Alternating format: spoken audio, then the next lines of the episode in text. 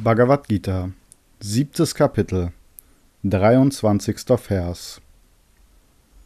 Wahrlich, der Ertrag der Früchte, den diese Menschen von geringer Intelligenz erhalten, ist gering. Wer den Göttern huldigt, geht zu ihnen. Wer aber mich verehrt, kommt zu mir. Kommentar von Swami Shivananda.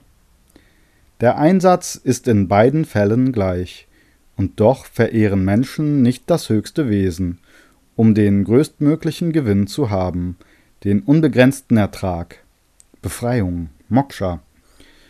Für Menschen von geringer Einsicht und schwacher Intelligenz, die niedere Götter verehren, ist der Ertrag gering, vergänglich und zeitlich begrenzt.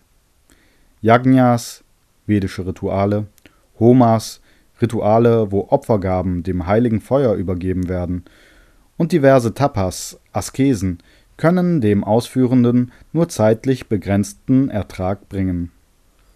Nur die Befreiung aus dem Rad der Seelenwanderung bringt immerwährende Seligkeit und ewigen Frieden. Die Verehrer von Indra sind sattwige Gläubige. Die Verehrer von Yakshas und Rakshasas, von dämonischen Wesen, sind Rajasik und die Verehrer von Bhutas und Pretas, von körperlosen Geistern, sind Tamasik. Das Wissen von Menschen, die die kleinen Gottheiten verehren, ist einseitig und unvollständig. Es kann nicht zu Befreiung führen. Vergleiche 9. Kapitel, Vers 25.